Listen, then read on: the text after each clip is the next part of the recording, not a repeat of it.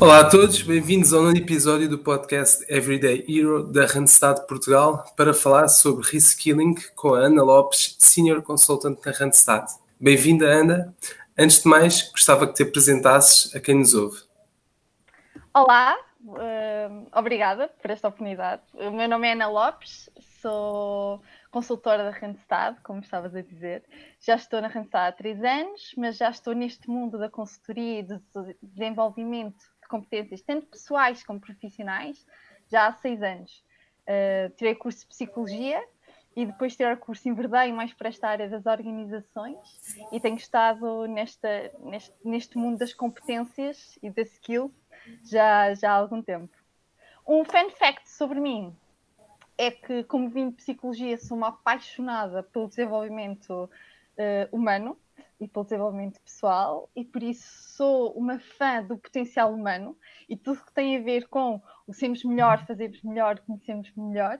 Um, eu faço muitas formações tanto para mim como para outros, por isso parece sempre que é uma vida paralela que tenho tanto nas organizações como depois mesmo com as pessoas e no trabalho social nestes, nestes temas de conhecimento pessoal. Obrigada, Ana. Hoje vamos falar de reskilling e gostava que tu, como especialista no assunto, nos desses o teu parecer.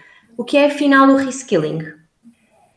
O reskilling, se formos à tradução eh, mesmo para português, é mais requalificação, que não é um nome assim tão giro como reskilling, por isso utilizamos muito mais o reskilling. Está muito associado a utilizarmos as nossas competências de outra forma para nos conseguirmos ajustar às necessidades do mercado e ajustarmos ao novo mundo. Por isso, quando estamos a falar neste momento, neste novo mundo, de um mundo um bocadinho mais digital, com outro tipo de competências, o reskilling entra aqui como uma oportunidade de nós eh, formarmos eh, e, e de começarmos a construir novas competências, adaptarmos as competências que já temos para nos conseguirmos adaptar melhor àquilo que o mercado pede e ao caminho que nós queremos construir na nossa vida profissional. Ana, então acreditas que o reskilling eh, é a nova tendência no mercado de trabalho ou ainda existe um caminho a ser percorrido? Eu acredito que são ambos. Eu acho que é uma nova tendência porque quando estamos a falar aqui de passarmos muito mais para a parte digital, e neste momento estamos a viver um momento em que fomos um bocadinho obrigados um, a virar para esse rumo de uma forma mais abrupta daquele que estávamos à espera, mas quando estamos a falar aqui de novas competências digitais, estamos a falar claramente do reskilling, requalificarmos as nossas competências para nos conseguirmos adaptar.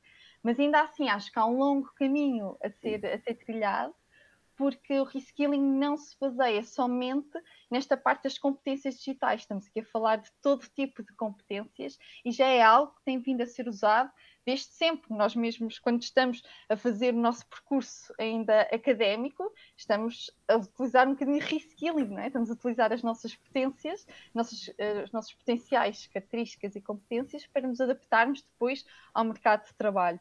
Por isso é um tema que não é novo, ainda assim é um tema que está super uh, em voga, porque realmente a maior parte de nós tem de se adaptar neste, nestas novas competências digitais, mas ainda assim é um longo caminho a percorrer para percebermos que nós temos de estar sempre a formar-nos, sempre em reskilling, que não é uma coisa de determinado momento, temos de estar sempre a adaptar as nossas competências. Olha, então e como é que eu, como candidato, posso usar o reskilling a meu favor? antes de mais, tens de perceber onde é que tu queres ir. Não há vento que te ajude se tu não consegues direcionar a tua vela para o sítio Para começar, para saber como é que posso utilizar o reskilling, é perceber para onde é que eu quero ir, versus as necessidades do próprio mercado. Porque não vale nada eu estar a desenvolver as minhas competências num sentido se depois eu não vou conseguir adaptar ao mercado. O reskilling está muito associado a isto, que é eu conhecer novas vias profissionais, até mesmo dentro da própria empresa, eu conseguir saber que caminho é que quero percorrer e para chegar até aí tem de haver uma oportunidade. Porque se não houver esse tipo de oportunidade, não vale muito eu estar sempre, sempre, sempre a bater na mesma tecla. Por isso, aqui estes dois lados, perceber que direção que quero tomar, quais são as minhas competências que eu tenho neste momento, aqui uma parte da autoavaliação e perceber uh, autoconhecimento, depois esta parte de perceber para onde é que o mercado me leva ou a organização onde estou, que oportunidades é que eu tenho. Acreditas que no futuro o reskilling vai ser a resposta ou apenas uma forma de otimizarmos as nossas competências? Eu acho e acredito que o reskilling já é uma resposta há muito tempo. Um, é como estava a dizer, quando nós, mesmo quando olhamos para a nossa vida académica e o início da nossa vida profissional, estamos muito em reskilling, por assim dizer, estamos muito em aprendizagem e adaptação, em desenvolvermos as competências e vermos para um lado ou para o outro. O que é que acontece? É que ao longo do tempo vamos criando esta ideia, e é normal, porque o, o ser humano tem esta tendência a criar esta ideia de que está estabilizado, que não precisa de mudar. E é nesta estabilização que aqui o reskilling dá um forcing a que as coisas continuem a andar. Porque o ser humano procura sempre estabilidade, procura sempre conforto. E quando nós entramos na nossa zona de conforto, se não somos obrigados ou se não nos obrigamos a mudar, permanecemos nesse, nesse, nesse aspecto e não conseguimos adaptar ao novo mundo. Daí que seja tão importante neste momento falar sobre isso, porque quando falamos em transformação ou adaptação ou gestão da mudança, estamos sempre a falar em nós mudarmos as nossas próprias características, mudarmos as nossas próprias competências e a nossa visão sobre o mundo. Por isso, respondendo um, à tua questão específica, acho que vai ser a resposta, já é a resposta, mas é ao mesmo tempo uma forma que nós utilizamos de nos adaptarmos e otimizarmos as nossas competências. Olha, Ana, consegues então dar-nos um exemplo prático de reskilling? Uh, eu acredito que tu conheças alguns casos Consigo. Uh, aqueles que são mais proeminentes, e como eu estava a dizer no início, têm a ver com a parte das competências digitais.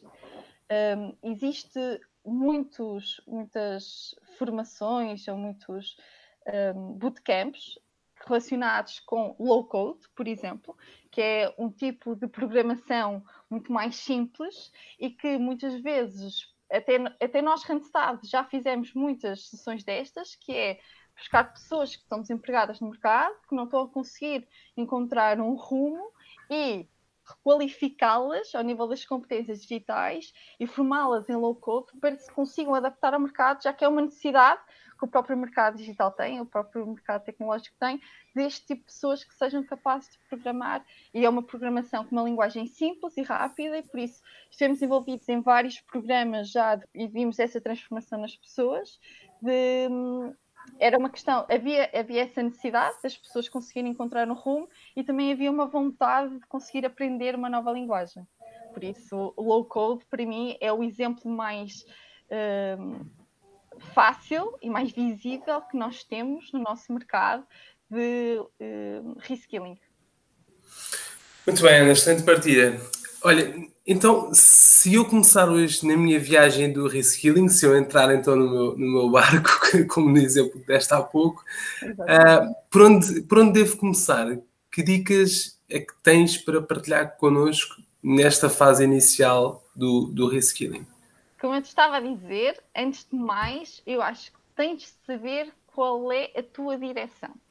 É como estava a dizer, não vale a pena eu estar a dizer que quero ser ou quero requalificar-me em algo quando depois não há essa necessidade no mercado, ou depois não vou encontrar oportunidade, quando ainda me vai ser mais difícil de conseguir chegar até lá do que o, o que estou a encontrar agora. Por isso, uma, se puder dar uma dica, começa sempre por esta parte de autoavaliação e de autoconhecimento, que é, na verdade, a fase mais difícil, porque precisamos sempre de uma orientação para perceber onde é que eu estou, o que é que eu estou a fazer, para onde é que vou, porque no nosso ritmo dia a dia é, nós não estamos habituados a parar, nem nunca fomos ensinados a parar e a pensar sobre estas coisas, sempre vamos para a frente. E aquilo que eu mais vejo é pessoas a tentarem ir para a frente sem saberem muito bem para onde é que vão. Por isso, tenho que dar uma dica é, antes de tentar tudo, perceber onde é que vamos colocar as nossas fichas, para onde é que nós vamos virar a nossa vela, para que o vento realmente vá a nosso favor. Ana, uma última pergunta. O reskilling tem idade? O saber não tem idade.